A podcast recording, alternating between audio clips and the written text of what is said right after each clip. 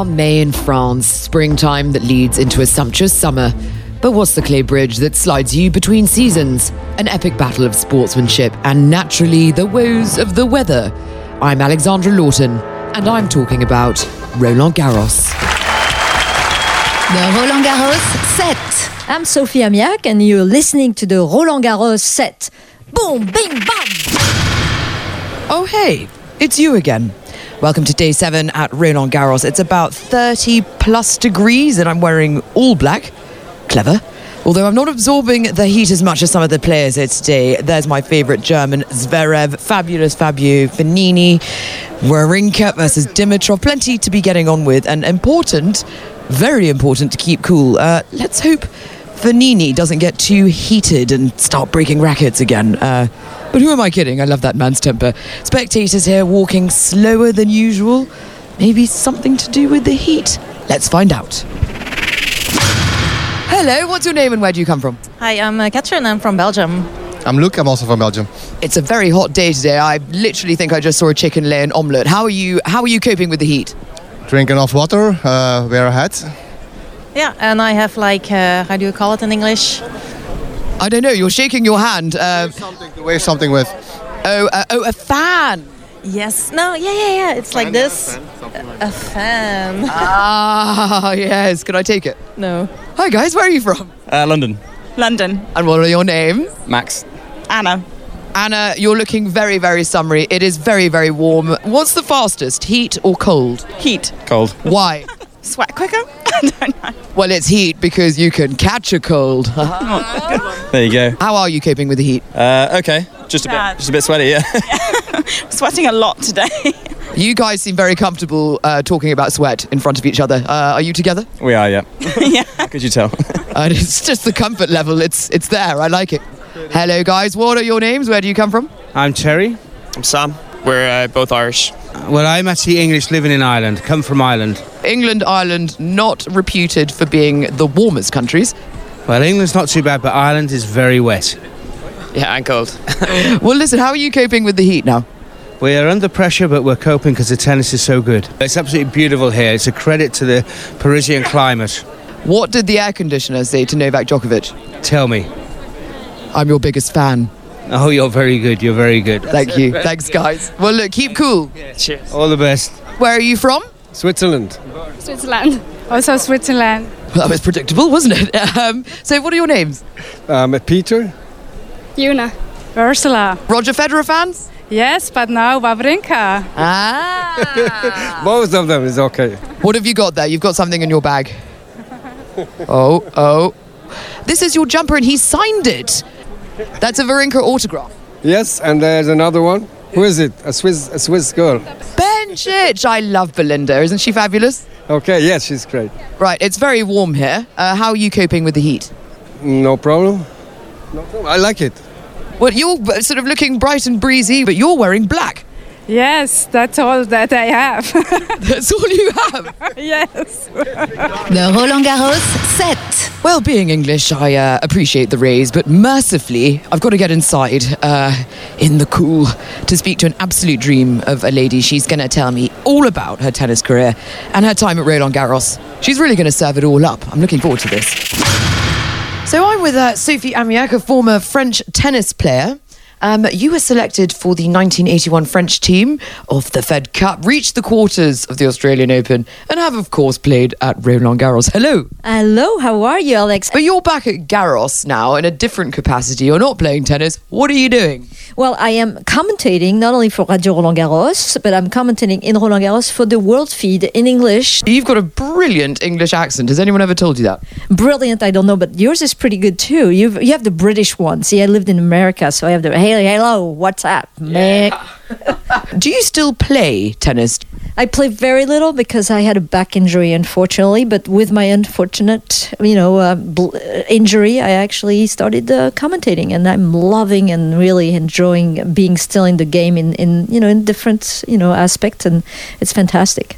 I've heard your commentary. It's piquant. I like it. It's good. Piquant. Oh, I love that. You know Roland Garros like the back of your backhand. I lived here. Well, about uh, what 25 on, when I was in you know 20, 20, 19 actually. I was much younger. Three of us were the guinea pig for the federation to start working in Paris, working out in Paris uh, as young player was Corinne Vanier, former number one lefty who beat Steffi Graf by the way during her career, and there was Isabelle Verne who is still teaching down in uh, the south. We were the three of us here. So I'm taking you know I'm taking you back in the 80s. So you know you weren't born obviously. I was born in the 80s, 87. Oh wow, you were seven years old, a baby. So anyway, we were here and uh, we practiced in the middle of the winter, and I tell you, it's a very different feeling when you're here. And my room is where now they have the uh, what they call the VIP Roland Garros, uh, um, uh, where you can eat lunch. My room is where the coffee machines are now. No way. Yes, wait. There's it used to be a court there. Even Yannick Noah lived there. Saga Africa, baby.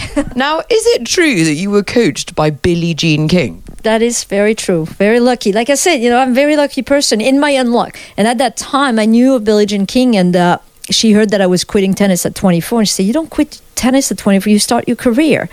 And she had stopped playing herself. She was about 39, 40, and she lived in Chicago. And she said, "Come, I, I need somebody to hit with." And the first time I got on the court with her, it was just to hit. I just took my suitcases from France. I said, I have nothing to lose. And when the king says, come and hit balls with me, what do you do? You go and come and hit balls with with the king. When the king asks you. Right.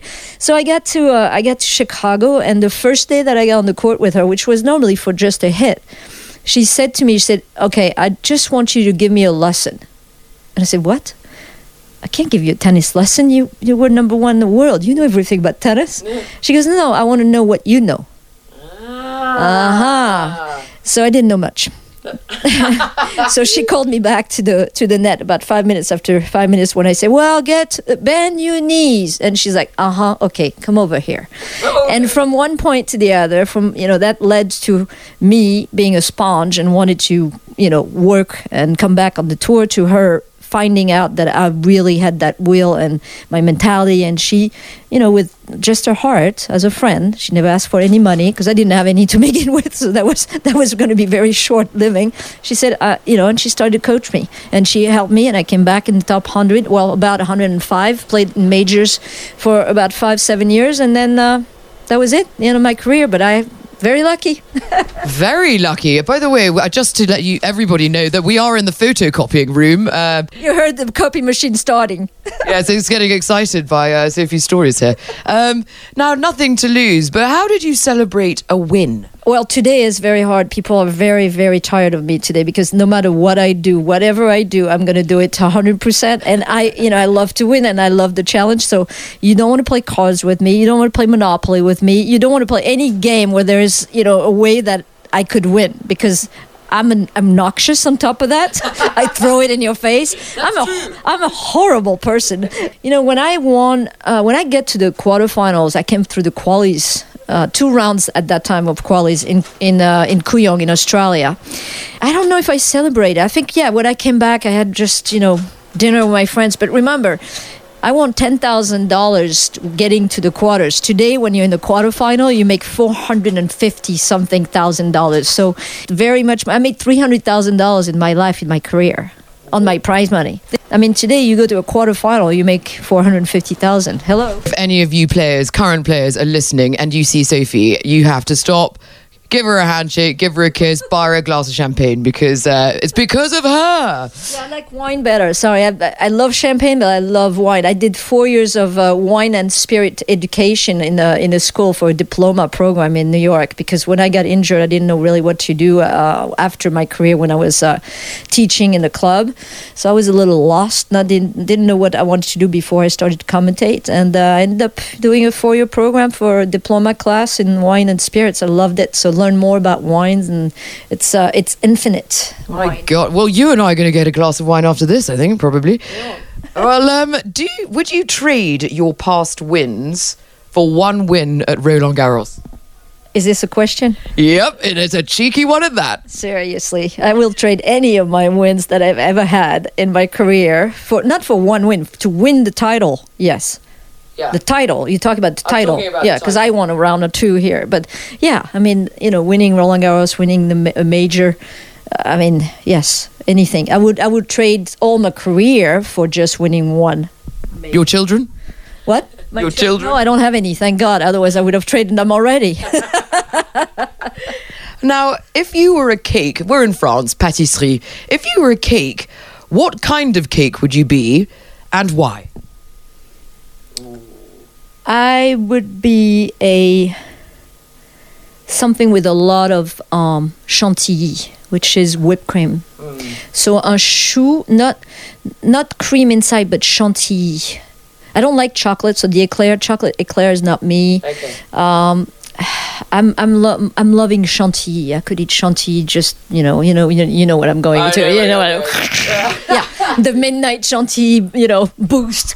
I think that's your nickname now, Midnight Chantilly, and I'll be creme. I'll be creme anglaise. Hey, I mean, I mean crème anglaise. I love crepes too. Oh boy. Oh, I make I make a mean crepe Suzette. Attention. Oh la la la! Ooh la la! Wine and crepes. This is this is turning into a good day, guys. Finally, what's your favorite thing about Roland Garros? Roland Garros is mythic.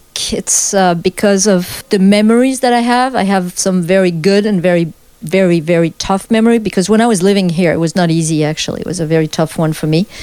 Uh, but Roland Garros for me is. Uh, Probably winning against a player from Peru. I remember just being so happy and jumping in the air because I just was thrilled to make it to the third round and winning the junior here. I won the junior championship here. I killed Marie-Christine Calleja in the final 0 and 1. Literally killed her. Well, killed, you know, imagery of kill. I mean, it was, uh, I was just playing so well. Um, and uh, I was lucky to win because I injured my ankle at the beginning of the tournament. I was playing on one leg for many matches and was very lucky. It rained a couple days, so it gave me two days of rest, but I went all the way through. And so those are memories that will never be taken away. Oh, that's really nice. I, I almost feel like I was there actually when you were telling the story. Um, Sophie, thank you so much for coming on the Roland Garros set in the photocopier room.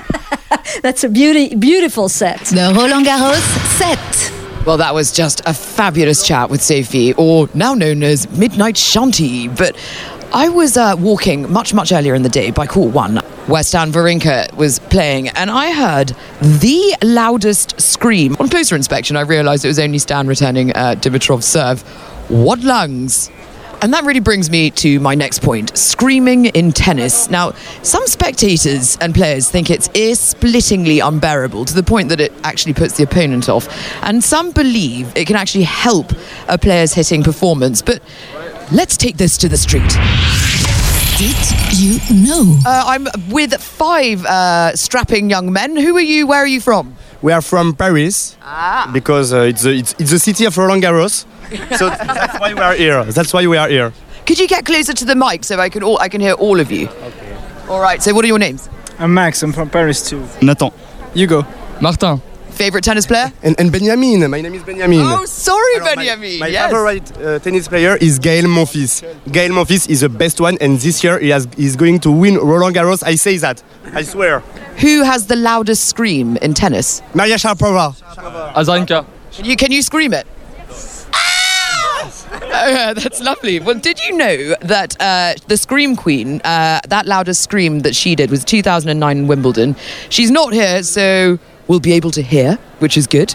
Uh, it was registered at 105 decibels. And to give you an idea of that, a normal conversation is actually registered at 60 or 70 decibels. Her grunt is actually louder than a train, a police siren, and more like an airplane landing.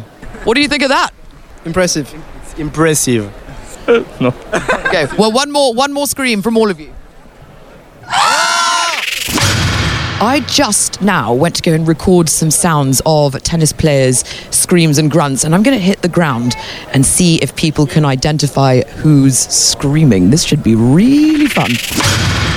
Hi, guys. I'm going to play you the sound of a player screaming. Identify this player. Djokovic. It's Nadal. Oh, I was gonna say, there you go. Darn. Identify this tennis player. Okay. Sharapova. Way! Who's screaming? Uh, Azarenka. Perfect. That's exactly it. Right on the money.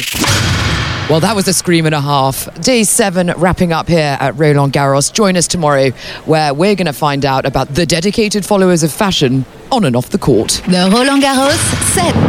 Join us again for more action from Roland Garros. If you've got any comments or stories that you'd like to share, get onto Twitter and let us know. That's at radio underscore RG and hashtag RG19. Or just leave me a note on at Alexandra Lawton.